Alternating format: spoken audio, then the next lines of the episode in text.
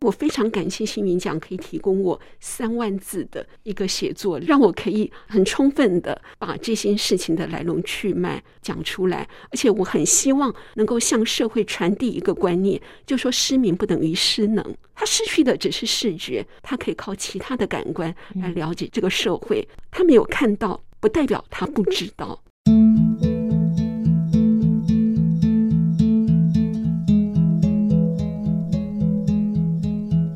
欢迎朋友们收听《忙里偷闲》节目。宜家为各位朋友们邀请到的是才刚刚获得二零二一年全球华文星云文学奖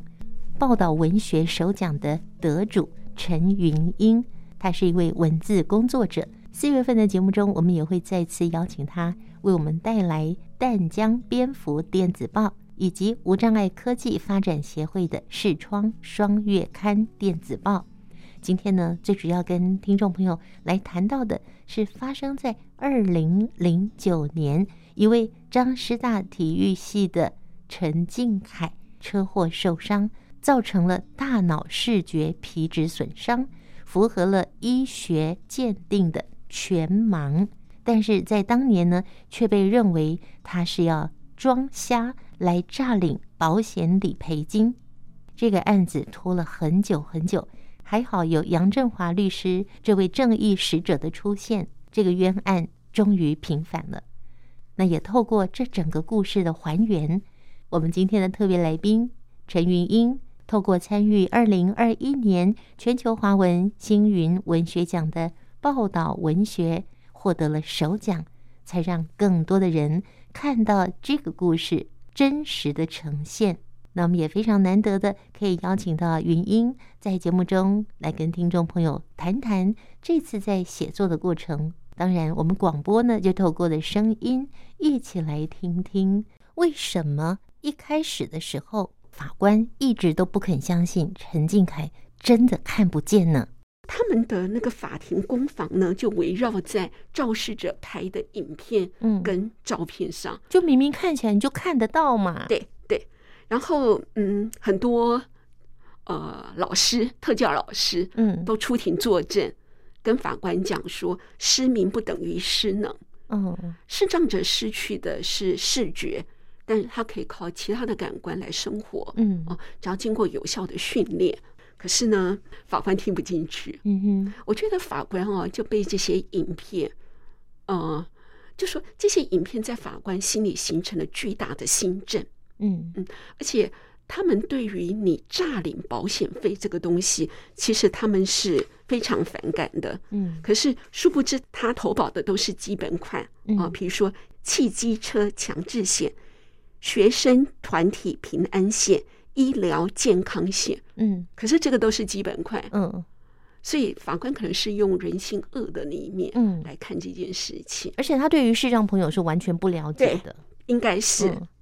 那所以他们呃出庭这十几年来，法庭攻防的主轴都在于那个影片。为什么视障者可以过马路嗯啊、为什么你看不到，可是你可以跑操场？为什么你可以打乒乓球？嗯嗯其中有一幕就是打乒乓球的，嗯然后那个乒乓那个肇事者把那个影片拍出来，就会听到那个靖凯说：“哦，很棒，你打得很好。”嗯然后那个法官觉得匪夷所思，他说：“你看不到，你怎么知道学生打得很好，用很听的棒啊，嗯，？”然后靖凯就说：“因为球都在桌上弹跳，没有掉下来啊，嗯，那当然，然是很棒啊。嗯，而且‘很棒’这两个字，不就是一般老师常常教鼓励孩子的，对对对。然后，而且那靖凯强调说，其实他有光觉嗯跟色块觉，嗯哼，哦，所以呢，那个乒乓球是橘色的，那个桌面桌面是绿色的，嗯所以是有强烈的、对比对比，所以他看得到。嗯，那其实很多人认为啊、全盲就是你眼前一一片片漆黑其实嗯不是，其实大部分的全盲，但有很大部分的全盲者，他们有光觉，嗯他知道现在这个是开灯，嗯哼，他知道是关灯哦。有人看到的世界呢，就像万花筒一样是那个碎片；那有人看的是糊成的一团。嗯嗯，打马赛克，对对，那有些人看到的是亮晃晃的影子，有人看到的像是，呃，我我举例啊、像是那个毛笔沾满了水，将宣纸晕成那个泼墨。嗯哦那大部分的视障者其实是有光觉的，嗯哼可这些法官他并并不知道，他觉得可能全盲者就完全看不到。嗯嗯然后在法庭上呢，金凯要一直证明自己是看不到的，嗯然后法官一直说你骗人。嗯我记得杨律师说，在一审宣判之前，法官就问杨律师说：“律师，你要不要劝劝你的当事人？他看得到啊，如果你认罪，我愿意轻判。嗯”杨律师说：“很抱歉，我的当事人真的看不到，嗯我对没有办法认罪。”嗯哼然后法官就转转而斥喝陈静凯，他说：“你看看这些影片，这是什么？嗯你看得到啊？你究竟要骗多久？嗯你要骗你的家人，你要骗你的律师，骗你的朋友，骗你的老师，你究竟要骗到什么时候我觉得对陈静凯这个人来说，好受伤哦。？”他就说：“我真的看不到，嗯，如果我看得到，那该多好啊对，！”于是重判四年十个月。嗯啊，诈欺罪的一审啊，呃，最高刑期是五年，嗯，他重判四年十个月，天哪，就是很重很重的罪非，常啊重。嗯然后我有采访，就是呃，我刚刚说的叶昭林，那他是盲人重建院的督导，他先生是个视障者嗯啊、全盲啊、嗯所以他们是明眼人跟视障者的那个结合。那昭林呢，他有多次出庭的那个经验，那他告诉我一个他的感觉，他觉得法官跟律师的视角是完全不同的。法官呢推定靖凯他不是盲人，他看得到，所以他做得到。嗯那律师跟视障专家则不断的举证说，靖凯是盲人，但是看不到的他是如何做到的？嗯嗯，这是两个不同的视角，对，双方针锋相对，没有交集。所以后来有律师说，这是偏见判决。嗯，因为司法人员用他们可能本身并没有呃看不见的经验，对对，没有这种经没有验，这种经验。嗯哦那二审呢，有个有趣的地方，就说二审有一个，但二审跟一审的看法相去不远。嗯但是二审呢，有个检察官，他的妹妹是中途失明者，嗯，所以律师团大概燃起了一丝希望，嗯想说哇，司法人员终于有人懂得视障了。嗯结果很不幸的，她这个妹妹哦，她是足不出户的人。哦，嗯哼你知道，就是说视障系，我们现在可以采访到的视障者，大概就是走出来的，走出来的，嗯其实有很多是走不出来的。那这个二审其中有一个检察官的妹妹，她是走不出来的。那她看到静凯的样子，还有她可以呃这么活跃的从事这么多运动，包括她可以打盲人棒球，嗯他就跟法官讲说他是明眼人，嗯，请予以重判。在场的人哦，听到一个司法人员家里有一个视障者讲这句话，他说那个天平已经往往那边倾斜对了。对，二零一八年的二月十四号情人节，嗯二审宣判一年两个月。嗯，变比较少了时间，那呃，我有听司改会的人跟我讲，他就说，其实二审的法官哦，给了他们很多的机会陈述你自己的事证，这是比较少的。可嗯是他们都觉得法官都被影片洗脑了，洗脑了，嗯所以还是一年两个月。但是呢，就说要发监执行的当年的六月十四号，那他发监执行之前呢，他们开一个会议，就说盲人发监执行，那在监狱应该怎么做啊？这样子。其实发监执行的那个会议上，就说他呃，靖凯的爸爸知道可以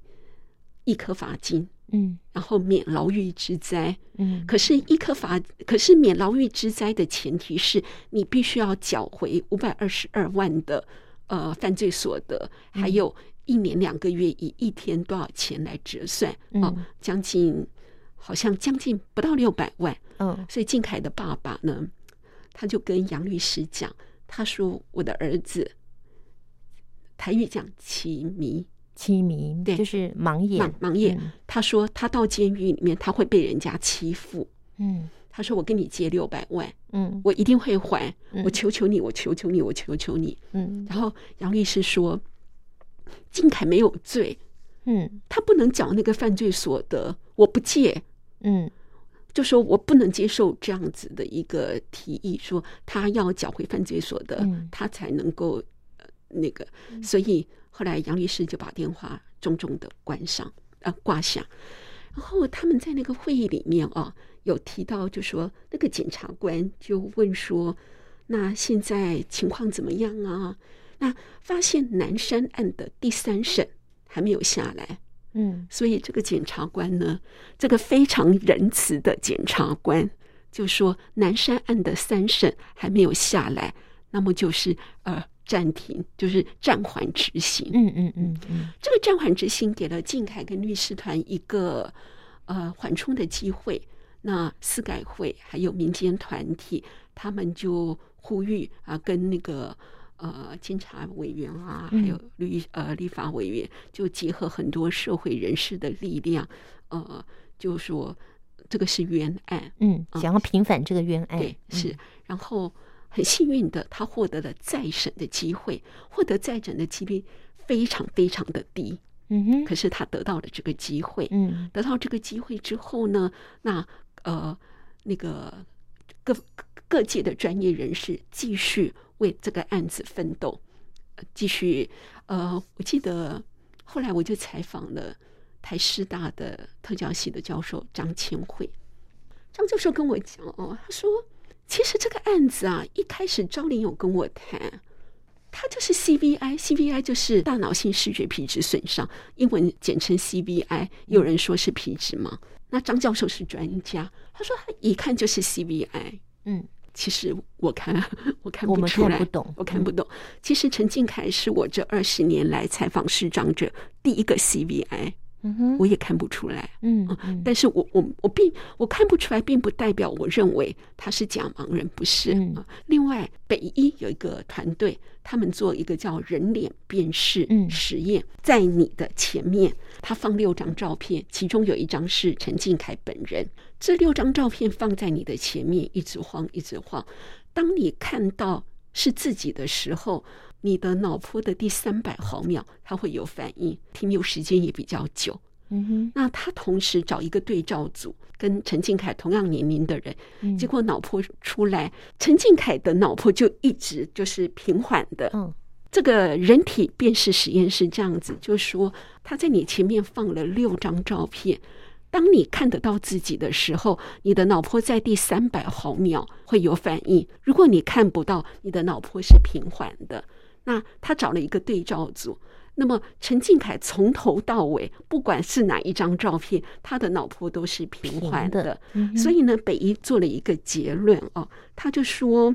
不管陈敬凯如何行动自如，能跑能跳，但是在五十七公分前放一张尺寸十二点七乘以十五点二的公分的照片，他是看不到的。嗯就是杨律师哦，找了台湾很多很有名的眼科医师、嗯专家为陈敬凯做鉴定，他都是看不到。嗯嗯，这个人脸辨识试验也是证对，明他也看证不明到他。看不到，嗯，可是法官对于这些他都不采纳，那可是后来又怎么样在民事这个部分胜诉了对，嗯呢？好，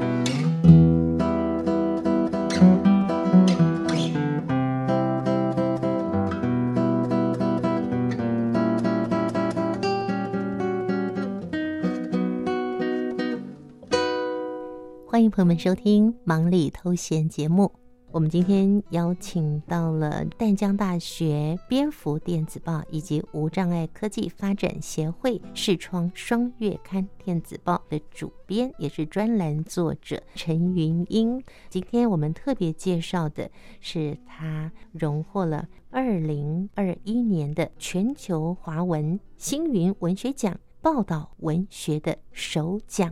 听到他在讲这个故事，是浓缩的三万字里面非常精华的部分哈、真的说的让我们大家都觉得好激动哦。明明就是法官他对于视障朋友的不够认识，所以误判了从四年到一年多的服刑，连爸爸都要借钱来一颗罚金了。但最后杨律师却说，这个明明就是冤案，所以他一直想帮他的忙，到最后真的也平反了。那是怎么样平反的呢？明台案再审的法官呢，他之前做过一个判决，大概的意思就是说，即便在事故后才发生的损害结果，但事故只要发生在契约期间，而损害结果与事故之发生中间的因果关系没有中断，就可以推认这个损害结果是前面的事故所造成的，保险公司必须理赔。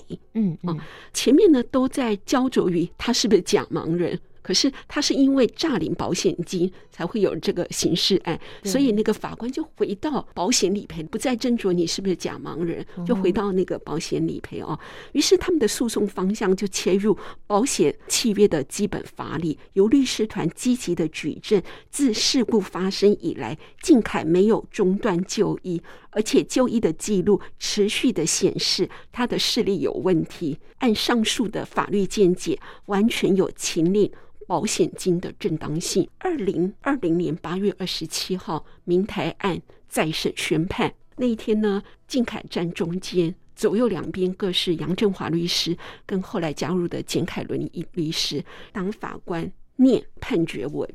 原判决废弃时，然后杨律师就抓住靖凯的手说：“我们赢了。”可是呢，一开始没什么反应，杨律师再一次握住他的手，说：“靖凯，我们赢了。”用嗯非常高昂的语气，顿时靖凯在法庭上嚎啕大哭。嗯，这是十年的那个冤枉，对，然后这个时候呢，户外下着倾盆大雨，然后靖凯在律师团的搀扶下走出来接受访问。嗯杨律师他是个基督徒，他就说：“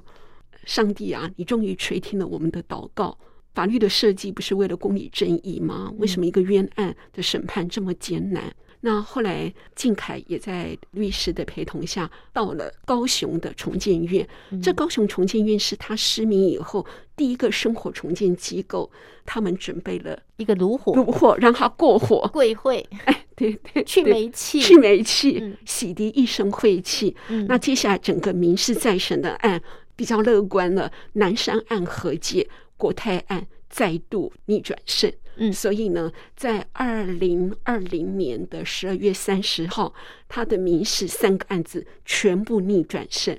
哇，呃，我在逆转胜之后呢，嗯因为我一直想要写这个案子嘛，可是杨律师他把这个案子，把陈靖凯就当做自己的家人，嗯他非常担心我的一个失误嗯会让整个案子变调，嗯所以我就跟他讲，我会让你看过，嗯哦哼那我也愿意改。那司改会的人也觉得可以写，于是我就开始写了。我开始动笔之后，陈靖凯三个民事案全部都逆转胜。我再去采访他的时候，嗯他就跟我聊，我就说你在被判刑的时候，你有没有过一丝丝的念头认罪？交出灵魂，反正刑期不长嘛，再加上表现好的话，你可以假释出狱。你有没有想过这个？就是不要这么折磨了，我对就认了对就算认了了，对嗯那他用另外一个形式回答我，他说二审定验的时候，因为他做按摩，嗯二审定验的时候，有些客户啊，有些客人还是很有礼貌的打电话退了那个预约的按摩，那他心里有数，嗯哼，所以他在心里的默默的跟自己讲，就说我要为荣誉而战。他就跟我讲，他说，你知道这十年来每一次出庭，你就要去医院做一些鉴定，其实那些鉴定是很折磨人的，很痛。嗯那为什么我愿意接受这些鉴定呢？因为我也很想知道我究竟怎么了，我的眼睛究竟怎么了，嗯，我也很想要看到啊。能不能就突然好起来，看得对见了？那我就顺着这个话题问：如果可以看得到，你最想看谁？他就说：“他说我听说我的父母瞬间苍老了，我的太太很漂亮，我的女儿很可爱，但我最想看看我自己。这十几年来，我差点忘记我自己长得什么样了。所以整篇文章就在这最后，陈静凯的这句话画下句号喽。对，哇，你说到这里的时候，我真的，你看得到我吗？是，我眼眶里面是泪水耶！哇，非常的折磨的一个案件，然后也很振奋人心。对。其实我中间我也问过他太太，嗯，我说：“如果他真的入监服刑，你有没有心理准备？”他太太说：“我当他去当兵，我会等他回来。打赢的这个官司，好像剩下的还有刑刑事事，对不对？那他民事获胜了，那他刑事的来源是来自于诈领保险费。那保险费三个都逆转胜了，嗯，所以我觉得刑事应该是比较乐观，嗯哼，这是我嗯的看法。但我希望他最后确定无罪。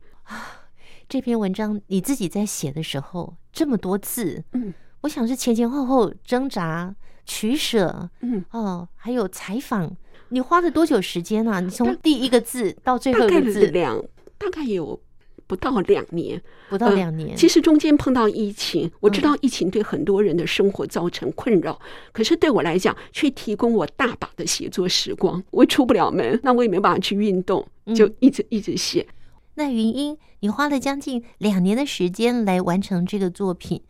你此刻最想跟我们说什么呢？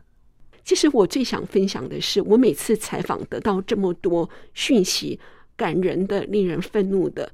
我觉得我自己采访完以后，我都需要一段时间消化。嗯我采访杨律师呢，是杨律师从高雄来台北，有两个晚上，这两个晚上时间加起来大概有七个小时。嗯我每次采访到杨律师说，我觉得时间太晚嗯了，哼我们应该先结束。嗯然后我就走路回家。我觉得我需要靠走路来稀释我刚刚听到的那些讯息。嗯哼我采访陈静凯，刚刚我说的，他最想看见自己那一次是在他的按摩院。呃，采访结束大概十一点半以后了，他他要搭最后一班的那个嗯捷运，我也是走路回家，一边走路一边稀释那种浓得化不开的情绪。嗯，我觉得我采访他，我觉得我的情绪是满涨的，嗯要满出来，满出来了。嗯我采访张千惠教授是在一个寒假，我采访完以后很冷，可是我就迫不及待要在台师大附近找一间咖啡店，要赶快把这些东西写完。嗯我觉得我好像很怕说会漏了什么，或是我的情绪没有办法很充分的表达。我一个多小时的采访，我大概花了四个小时把它写完，直到在咖啡厅真正写完了录音稿之后，哦，我才放下心来。嗯我迫不及待想要写，一直想让大家知道这整个案件的来龙去脉。嗯所以我非常感谢新民奖可以提供我三万字的一个写作量，让我可以很充分的把这些事情的来龙去脉啊讲出来。而且我很希望能够向社会传递一个观念，就说失明不等于失能。嗯，他失去的只是视觉，他可以靠其他的感官来了解这个社会。哎嗯而且他没有看到，不代表他不知道。比如说，你坐在我前面，嗯你只要出声，我就知道你在我你在前面，嗯但是我看不到你。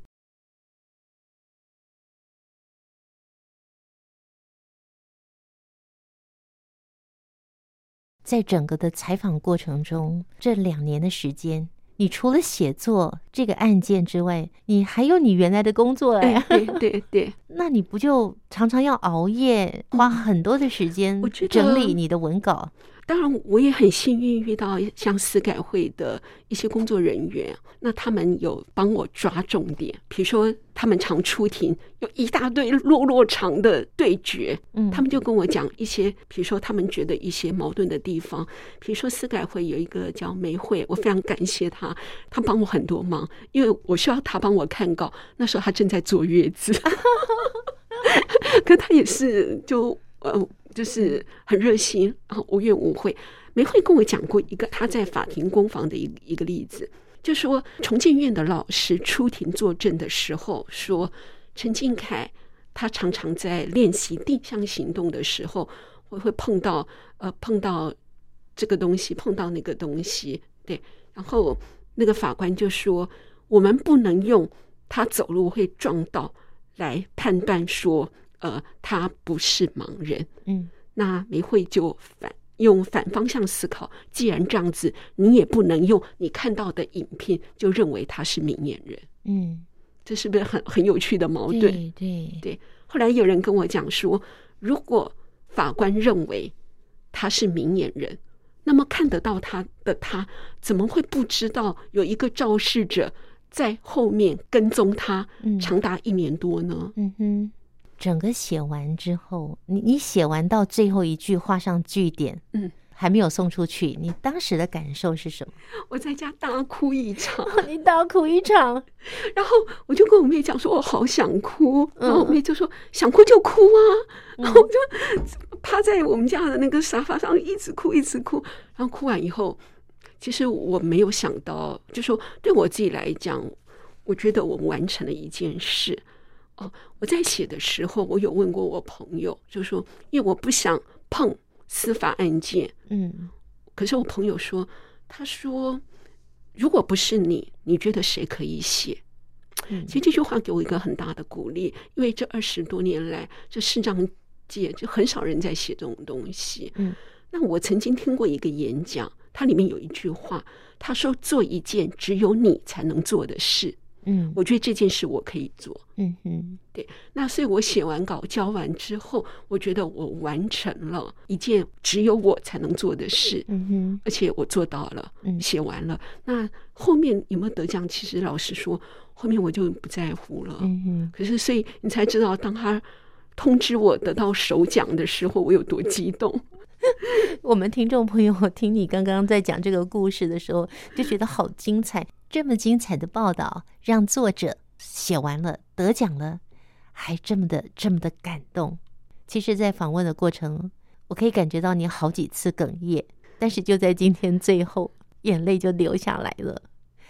刚才呢，云英说她完成这个作品的时候嚎啕大哭，哭了多久呢？其实我那天几乎也没有吃饭，我觉得那一阵子写的很高压的状态。嗯。哭完以后就煮水饺吃了。嗯嗯，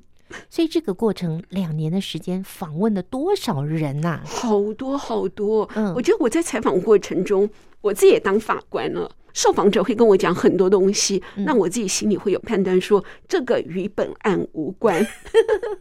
像有人我采访了一整个早上，可是一个字都没有写，就跟本案无关。所以也是花了非常多的时间。可是嗯这么多人的采访，这么多的文章，一段一段又一段的，嗯怎么把它凑成这样子的一大篇三万字非常完整的作品？呃，我大概是按照时序写，嗯比如说一审，一审之后讲二审，嗯哦，那我也采访了周围的视障朋友，他们对这件事情的看法。嗯像我刚刚有提到，就说诊断的医师他觉得庆凯他在医院的时候他是坐轮椅啊，嗯那有一个二审的时候加入了一个律师是盲人律师，嗯李炳宏自己是盲人的身份来谈这个案子。他说，视障者在熟悉的环境跟不熟悉的环境的表现是完全不一样的。嗯他在熟悉的环境，其实他可以不用手杖，嗯可是，在不熟悉的环境，他是需要协助的。嗯因为比如说家里是熟悉的环境，对对你知道哪里是哪里，所以很多视障朋友在家里是不会用手杖的。嗯教室、校园，对，更何况他在跑步的时候，他是靠你知道他是靠着那个白色嗯的跑线，那个白色的跑线呢跟泥土呢，它是突出于泥土之上的，嗯所以他靠他靠的是触觉。嗯脚踏在地上的触觉嗯哼，再加上那个白色的线跟黄色的有个颜色的反差，它是这样子跑的。嗯哼，所以他为什么可以做这些事，背后都有他的原因，嗯，并不是法官认为的说他在狡辩。可是要得到首奖真的是不容易耶， 就是万中取一。评审是怎么说的呢？嗯，评审说他说我在呃文字的流露上其实很收敛，就是不会一直骂下去，嗯 可能是那个意思。哦、我的文学造诣其实没有很 好，所以我不太懂得评审说的。但是我很想听听你自己怎么说。有这么多的采访，有整理出来的这些文字，怎么样去把它集结成一个完整的作品，要让别人读得下去，而且又有三万字，哎，我在采访的时候，我知道哪些东西会打动我，会打动我的一定可以打动读者，嗯或者是阅读者。嗯哼，对我是用这样子的脉络去写东西的。嗯像刚刚讲到那个法庭的那一部分，嗯为什么在明台案再审的那个时候，靖凯会在法庭嚎啕大哭？十年来都是败诉。你想想看，当那一场胜胜诉来的时候，读你者是看到也会哭，对，嗯，对我曾经在一个视障团体谈这个案子哦，其中讲到说，他嚎啕大哭之后走出法庭，户外下着磅礴大雨，讲这一段，他们就有人举手发问说：“这是你编的吗？”啊，我说哦，牵扯到报道文学是一定要真实嗯的，对，散文可能有些是可以，嗯，小说可以杜撰，，对，可是报道文学绝对不行。嗯嗯，，不是，不是我杜撰的，是真实的。把这十年来的冤狱嗯，一字一句的做了整理，对，串接起来，嗯哼，完成了这篇将近三万字的作品。我们再一次的恭喜云英， 谢谢。恭喜云英，也恭喜视障朋友，因为未来也有可能有类似的这样的事情，可能法官就不一样了。嗯嗯嗯，，因为有这个案例来当做他们的例子，不会再有这么多视障朋友会被别人误以为你装瞎，可以看得见，谁愿意瞎？嗯，对不对？嗯，是。嗯，好，那今天访问的最后，云英有没有特别想跟我们说什么呢？我觉得靖凯很勇敢。嗯我觉得一般人就是，哎，被冤枉是一件很痛苦的事。真的你知道那个十年的煎熬，很不容易。听众朋友看不见云英，她快要掉眼泪，她是哽咽的在说这句话。可是为什么云英你这么激动，眼泪真的流下来了？你你现在心里面是痛的呢，还是感动的呢，还是心疼的呢？还其是实都有哎、嗯，嗯，好复杂，对，很复杂。嗯我觉得他太太也很勇敢。当他太太说：“呃，我当他去当兵，我会等他回来。”我觉得这个爱情非常的坚定。那时候你就哭过一回了，现在又再一次流下眼泪。虽然是得了首奖，但是那个感动满满，一嗯辈子都很难忘。嗯，就算没有得奖，我想云英这样的一篇文章，在你的生命中也落下一个非常深的痕迹。而且我非常佩服杨振华律师。嗯，我觉得很没有他，这个案子不会走到现在。谢谢这么有正义感的杨振华律师。呃，张千惠教授曾经形容杨振华律师一身傲骨，嗯，正义凛然。我们需要他，杨振华律师，谢谢你。嗯我们也要在这边祝福云英，啊、谢你的谢，手还可以再写出更多、更精彩、更好吃的文章。好，我们准备擦擦眼泪，去吃我们今天所准备的大餐喽。谢谢，跟听众朋友说，今天呢，我们节目也就进行到这里，谢谢云英。谢谢。这么棒的文章，我们是不是也邀请朋友们有机会也能够阅读得到呢？好像它有出版成一本对，书，哎嗯是，呃，是佛光出版社出版的，书名叫《靠岸》，靠岸对，是依结靠的集靠，对，依靠的海岸，岸的海岸岸的岸，呃，这是结集呃这一次报道文学奖的四篇报道结集成册的一本书，很嗯厚，这本书是得奖的作品，是里面有云英的这一篇《残而不废有罪吗》，他的是文章的名称是就是这样子。对对，好，谢谢云英，谢谢。残残而不废，怎么会有罪呢？这根本是一般人对于身心障碍者的不认识和歧视所造成的。非常谢谢文字工作者陈云英，运用了将近两年的时间，快要三万个字，来写出这篇真实的报道。也但愿透过这篇报道，我们学会尊重每一个和我们不一样的人。我们不希望这样的冤案再度发生。宜家也非常期待《忙里偷闲》这个节目可以帮助更多的明眼人认识视障朋友。视障朋友他的视力状况，其实我们一般人并不是这么的了解，但是他们绝对是需要尊重、需要同理的。宜家另外还有一个在汉声广播电台的节目，礼拜天晚上的九点十分，听见阳光的心跳。我们每一次都是同步和 Podcast 的忙里偷闲同一个主题、同一个受访来宾。希望朋友们这个星期天三月二十号晚上的九点十分，锁定汉声广播电台来听听更多云英谈到他创作的过程以及非常难忘的经历。我们期待下次见了，拜拜。